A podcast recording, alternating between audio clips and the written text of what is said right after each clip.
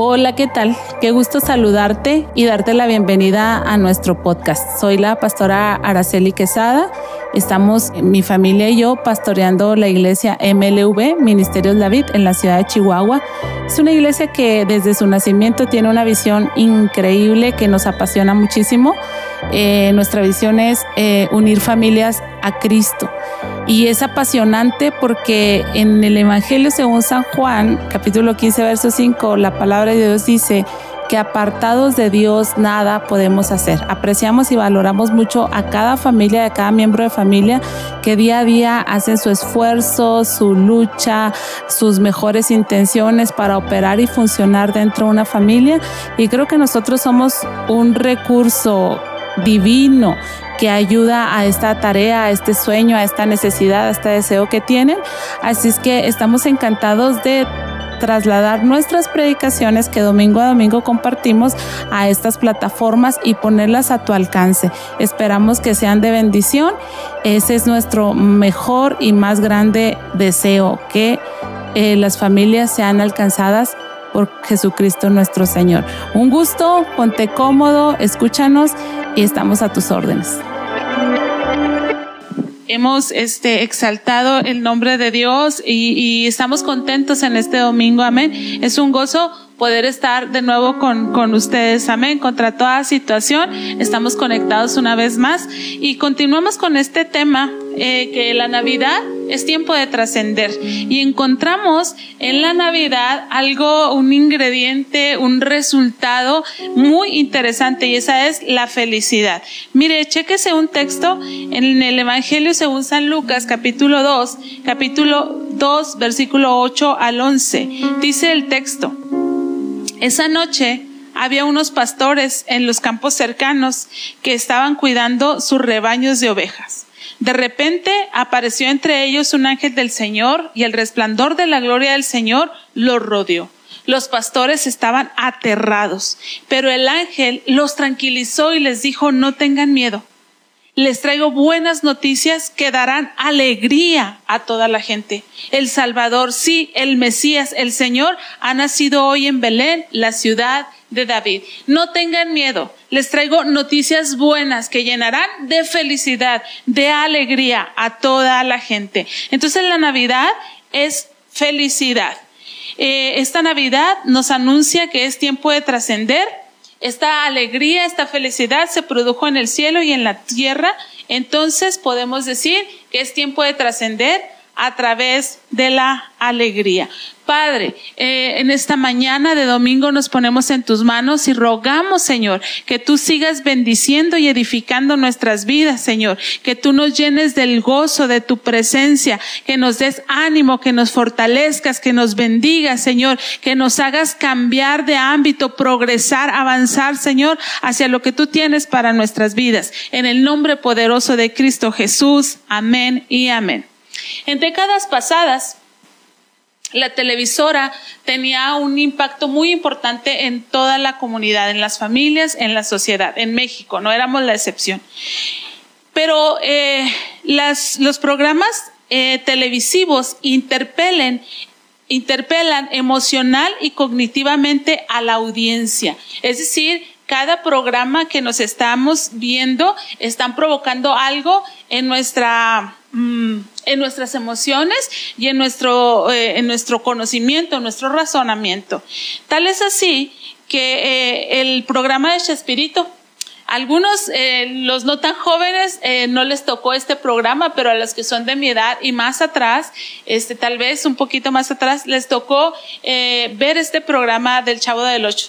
Eh, por 20 años aproximadamente se estuvo transmitiendo en, en, en México y todos los lunes estaba allí ese, ese programa. Y quiero decirles que fue todo un éxito. Este programa es sabido de todos los mexicanos, el, el éxito y el alcance que tuvo este programa. Pero miren, mi opinión, y tal vez la opinión de algunos más, es que sin meritar el talento en Gómez Bolaños y todos los eh, actores que hicieron posible esta participación, sin demeritarlos, mi opinión y la de otros, es que este programa fungió como un analgésico. que adormecía el dolor que producía la dura realidad que se vivía en el país y los mexicanos. Y la manera en que Roberto Gómez Bolaños eh, produjo o fabricó este analgésico es a través del humor. Veíamos cosas tan trágicas como la pobreza, la desigualdad social, violencia en muchas eh, de sus formas, abandono, este, eh, abusos.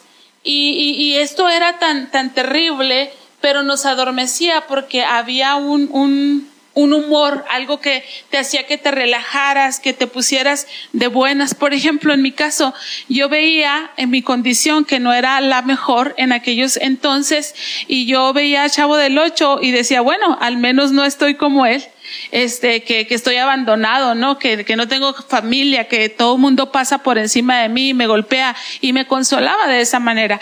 Eh, reflexionando un poco, pienso que tal vez la chilindrina llegó a ser mi heroína. Y la razón era sencilla, parecía que con esa niña nadie se metía, que ella era la reina del enfrentamiento, que no tenía miedo, este, era la reina del drama. ¿Se acuerdan de aquellos eh, dramáticos chillidos donde cancelaba las situaciones y las cosas después de, de todo esto? No sé, tal vez ella era mi, mi heroína. Pero, ¿por qué le comento de este, de este programa? Porque creo que este programa nos programó, este y otros más, para ver de lejos la felicidad y sin embargo estar bien. Ver de lejos la felicidad y sin embargo estar contentos. Entonces, algunos saludamos de lejos a la felicidad y otros la desdeñamos. Este, lejos de que la felicidad no sea para nosotros, nosotros como que no somos para la felicidad. Pocos son los que la han entendido y la han hecho suya. Pero lo interesante es que Dios quiere que seamos felices, porque a través de la felicidad somos capaces de trascender. Entonces, fíjese, Hoy por hoy, las, las personas más jóvenes estamos en otras décadas y ahora ya no tenemos, ya no vivimos en una vecindad, este, ya tenemos vehículos en los que nos trasladamos, la calidad de vida ha aumentado, tenemos aparatos inteligentes, no lo sé, montones de cosas que podemos hacer y sin embargo la felicidad ah, está ausente en muchos de nosotros. Eh, la trascendencia en las religiones el concepto hace referencia a la condición de no estar ligados al mundo material y finito, sino por el contrario, forma parte de lo um, formar parte de lo inmaterial y de lo que es infinito. En este sentido, la trascendencia es una condición divina que se atribuye principalmente a Dios, pues Él está por encima del mundo terrenal y es su existencia es perfecta e infinita. De modo que el concepto de trascendencia como tal tiene particular importancia para la teología y para la comprensión de la naturaleza de lo divino. Entonces, la felicidad nos hace trascender y, y, esto es bien importante. Permítame, por favor, como mi primer punto, argumentar un poco acerca de la felicidad porque ah, algunos puede ser que se estén predisponiendo, que se estén bloqueando, que estén pensando, wow, ¿de qué nos van a hablar ahora de un, de un este eh, sermón eh, moderno, de un sermón de psicología y, no nos van a hablar de la Biblia? No, déjenme argumentar un poquito acerca de la felicidad. Eh, ¿Por qué quiero argumentar acerca de la felicidad? Porque tenemos un chip, una tendencia, que estamos más inclinados a sufrir y algunos pueden estar pensando, este, argumentando ya en su mente y en su corazón. La felicidad para los creyentes es vista como una paradoja, como una aparente contradicción de sentido común. Podríamos preguntarle a cualquiera, ¿qué debería tener una persona para ser feliz? Ahorita decía Rebeca, tener 12 años. a caray, ¿no? Y luego decía Diana, es un asunto de decisión la felicidad. ¿Qué se necesita? Para, para ser feliz? La respuesta típica que hallaríamos es que felices son los que tienen dinero. Felices son los que tienen posesiones. Felices son los que tienen novio, alguien que los ame, que están casados, que tienen una pareja. Felices los que tienen logros. Felices los que tienen cosas, posesiones.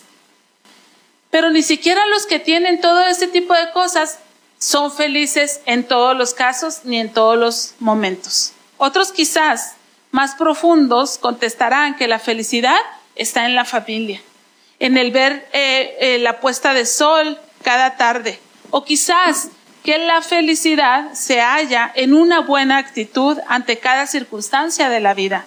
Pero, ¿cómo se puede ser feliz si el dolor y la desesperanza invaden tu vida? Ojo con esto, que el mundo nos esté ofertando una falsa felicidad no quiere decir que no hay una verdadera, al contrario, si hay una falsa quiere decir que hay una verdadera, una felicidad genuina. Menos es motivo para que dejemos de buscar esa felicidad. Las personas simples descartan cuando se habla de que el mundo nos está ofertando felicidad falsa, comprar, adquirir, lograr, parecer, este, tener, cuando eh, eso nos está ofertando, la descartamos y decimos, no, yo así, tranquilo, este, más que la felicidad, yo, yo tengo contentamiento, Dios y yo vamos adelante, cosas así. Habemos algunos que descartamos la felicidad, otros nos escondemos, otros nos paralizamos ante lo falso. Mientras que los dirigentes, las personas diligentes, apresuran su búsqueda y su pasión por encontrar la verdadera felicidad. La respuesta inmediata de aquellos pastorcillos que estaban en su hora de descanso fue tener miedo. Por eso el ángel les dijo, no se atemoricen. Y a veces nosotros, simplemente cuando hay condiciones que promueven la felicidad en nuestras vidas, aparece el miedo. ¿Qué tanto va a durar? Si alguien viene y me roba este momento de dicha y de felicidad, no sé, es tan natural el temor, pero el ángel se acercó y les dijo, no se atemoricen. ¿Cómo están los niños hoy en día? ¿Cómo están en estas fiestas? ¿Están atemorizados? ¿O están expectantes y emocionados? Estoy segura que están expectantes y que están emocionados. ¿Los niños han dejado de pedir regalos? ¿Han dejado de, de decir y han dejado de soñar? ¿Están preocupados los niños? Con sus excepciones podemos decir, de ninguna manera. Con razón entonces el Señor nos mandó ser como niños. ¿Cómo estaban aquellos niños que se acercaron a Jesús? Alegres, contentos, alborotados, bulliciosos, curiosos, haciéndose cercanos a Jesús, tocándole, preguntándole cosas, de dónde vienes, eh, cómo se llama tu mamá, por qué te vistes así, así como son los niños de hoy. Pero a alguien de inmediato normó la conducta y dijo, lo están molestando, retírense. Pero la respuesta del Señor, increíble, dejen que los niños vengan a mí y no se los impidáis. Entonces, la felicidad nos hará trascender y la Navidad es felicidad.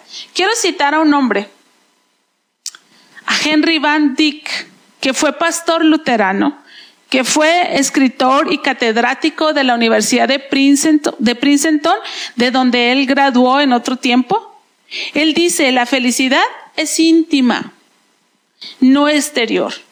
Y por lo tanto, no depende de lo que tenemos, sino de lo que somos. Le repito, la felicidad es íntima, no es exterior y por lo tanto no depende de lo que tenemos, sino de lo que somos. Entonces, estoy argumentando acerca de la felicidad. Necesitamos nosotros buscar la felicidad. De hecho, es un deseo innato en el ser humano, la búsqueda, la necesidad de sentirse felices. Y la buena noticia es que Dios quiere que ustedes y yo seamos felices también. Como mi segundo punto, déjeme le digo que la Biblia habla de la felicidad. La Biblia habla de la felicidad, pero lo llama bienaventuranza, que significa fortuna o dicha, plenitud, bienaventurados.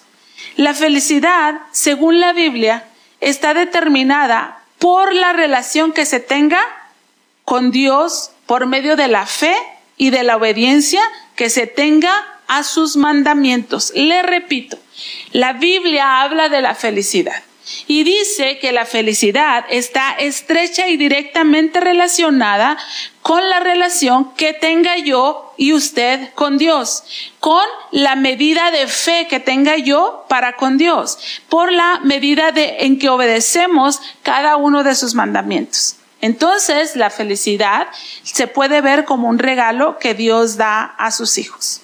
Voy a leer algunos versículos, no completos, pero sí el énfasis en la felicidad. ¿Y qué le parece si en lo que yo los voy leyendo va revisando qué tan feliz es usted? Es decir, ¿Qué tan relacionado está usted a través de la fe y de la obediencia sobre estas bienaventuranzas que Dios establece en su palabra? ¿Le parece? Mire, el Salmo 64, 5, 65, 4 dice, bienaventurado el que tú escogieres y el que tú atrajeres hacia ti. Seremos saciados del bien de tu casa. Todos los que hemos sido atraídos al Señor, y que somos saciados de su cuidado, de su bendición, somos personas felices. Salmo 144, 15 dice, Bienaventurado el pueblo cuyo Dios es Jehová. Entonces, bienaventurado el pueblo cuyo Dios es Jehová. Otra bienaventuranza, dice el Salmo 32, versículo 1 y 2, Bienaventurado aquel cuya transgresión ha sido perdonada y cubierto su pecado. En Mateo 5, 8 dice, Bienaventurados los de limpio corazón, porque ellos verán a Dios. El Salmo 44 dice, Bienaventurado el hombre que puso en Jehová su confianza. Son felices los que han puesto la confianza, su confianza en el Dios que todo lo puede. El Salmo 146, 5 dice magistralmente, Bienaventurado aquel cuyo ayudador es el Dios de Jacob, cuya esperanza está en Jehová su Dios. Lucas 11:28 dice, y él dijo, antes bienaventurados los que oyen la palabra de Dios y la guardan. Proverbios 3:13 dice, bienaventurado el hombre que haya la sabiduría y que obtiene la inteligencia. El Salmo 89, 15 dice, Bienaventurado el pueblo que sabe aclamarte. Andará, oh Jehová, a la luz de tu rostro. Mateo 5, 7 dice, Bienaventurados los misericordiosos, porque ellos alcanzarán misericordia. Mateo 5, 9 dice, Bienaventurados los pacificadores, porque ellos serán llamados hijos de Dios. La Biblia habla de la felicidad. Y la Biblia establece que la felicidad del hombre depende de la relación que él tenga con Dios. Y no es una relación romántica, imaginativa, es una relación comprobable. Se comprueba por la medida de fe y se comprueba por la capacidad que tenemos de obedecer cada uno de sus mandamientos. Cito a este joven psicólogo Íñigo Echeverría y él dice, no todas las personas exitosas son felices. En cambio, no hay persona feliz que no haya alcanzado en algún sentido el éxito. Y le cito esta, esta palabra porque mire, no todas las personas exitosas son felices, pero todas las personas bienaventuradas han alcanzado alguna medida, alguna medida de éxito. Y simplemente voy a Mateo 5, 7 y dice, bienaventurada, feliz, los misericordiosos, porque ellos alcanzarán misericordia. Por la felicidad, por la plenitud, por la bendición de Dios en mi vida, soy misericordiosa y obtengo el éxito de contar con la misericordia de Dios sobre mi vida. Entonces, ah, tenemos que revisar si nuestros niveles o en nuestra reflexión no nos encontramos felices. Tenemos en el día 365 días al año. ¿Cuántos días de esos días usted se ve feliz? Y feliz no significa que ande con una sonrisota de lado a lado, que esté a carcajadas todo el tiempo o que esté ondeando banderas de victoria. Eh, usted y yo podemos estar felices porque tenemos esta relación con Dios a través de la fe y manifestada en la obediencia. ¿Cuántos de estos 365 días del año usted se encuentra feliz? Ojalá que sean todos esos 365 días del año. Ojalá que todos esos días usted mantenga esta relación con el Señor, se esfuerce por cuidar su fe, crecer en su fe y obedecer todos y cada uno de los mandamientos del Señor. Como tercer punto, acerca de la felicidad, quiero decirle que la felicidad impactará positivamente las tres áreas más importantes de la vida de una persona. Las personas felices impactan positivamente estas tres áreas más importantes en la vida de una persona. Y se han hecho estudios que han revisado estos niveles y cuál es el impacto, el beneficio.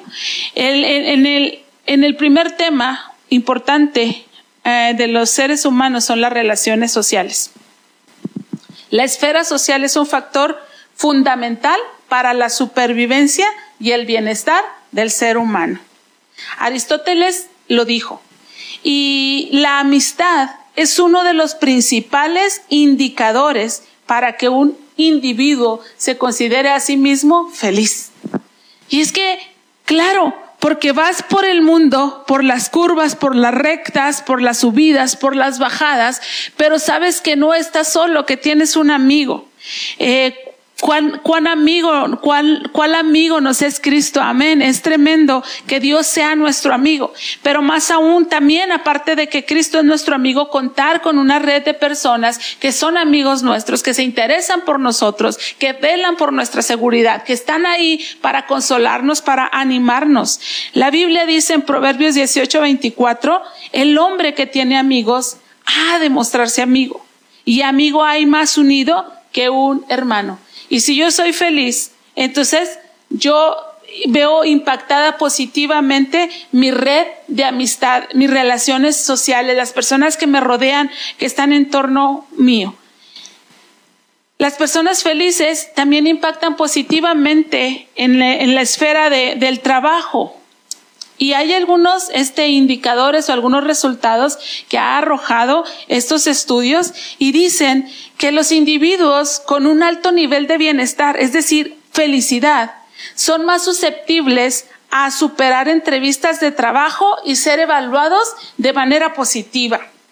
Dice que las personas felices suelen tener menos probabilidades de mostrar un comportamiento contraproducente o de desgaste profesional. Dice que las personas felices en su trabajo están más satisfechas con sus trabajos, tienden a mostrar menos signos de fatiga laboral y menos ausentismo de sus puestos. Aquellos empleados con mayor disposición a ser felices suelen recibir una asistencia mejor y más emocional por parte de sus compañeros y de sus supervisores. Los departamentos de servicio que cuentan con líderes con altos niveles de actitud y emociones positivas reciben una satisfacción mayor de parte de los clientes. En general, los estudios demuestran una clara correlación entre el ambiente de trabajo con la productividad y la rentabilidad de las corporaciones. En Efesios 6, 7 y 8 dice, trabajen con entusiasmo como si lo hicieran para el Señor y no para la gente. Recuerden que el Señor, el Señor, no el jefe, no el patrón, no la empresa, el Señor recompensará a cada uno de nosotros por el bien que hagamos, seamos libres o seamos esclavos. Trabajen con entusiasmo, como si lo hicieran para el Señor y no para la gente. Recuerden que del Señor recibimos la recompensa. Entonces, las personas que somos felices tenemos un impacto positivo en la esfera laboral y también en la salud. Hay una relación entre el estado de ánimo, el bienestar mental y el físico. Los resultados muestran que los individuos que se consideraban felices consideraban tener mejor salud y molestias menores en comparación con los que no expresaban felicidad. El texto en Proverbios dice, el corazón alegre es una buena medicina, pero el espíritu quebrantado consume las fuerzas. Entonces, necesitamos trascender a través de la felicidad. Y la Navidad eh, dice, no se llenen de temor, estén muy alegres porque hay buenas noticias. Un Salvador les ha nacido. hay quienes imaginan a un, Dios, a un Dios triste, enojado. Algunos percibimos a Dios como un Dios gris, como un Dios apático. Pero más que eso, Él es majestuoso, Él está lleno de felicidad y como su felicidad no depende ni de nada, de nada ni de nadie, es el único que puede conceder felicidad a sus criaturas. En resumen, frente a la realidad de este mundo lleno de sufrimientos, de injusticias, podemos ser felices al tener a Dios en nuestras vidas, siguiendo su voluntad y no por las circunstancias que nos, rodean, las cuales definitivamente son temporales. La buena noticia es que hay un lugar donde la felicidad será total y perfecta y nunca más habrá dolor, nunca más habrá escasez, nunca más habrá muerte. Ese lugar se llama cielo y accedemos a él mediante nuestro Señor Jesucristo. En Apocalipsis 19:9 se lee en el texto, escribe, felices los que han sido invitados al banquete de las bodas del Cordero. Y la invitación es ese bebé que nació en Belén. Hay un lugar donde la felicidad es verdadera, es eterna, es permanente.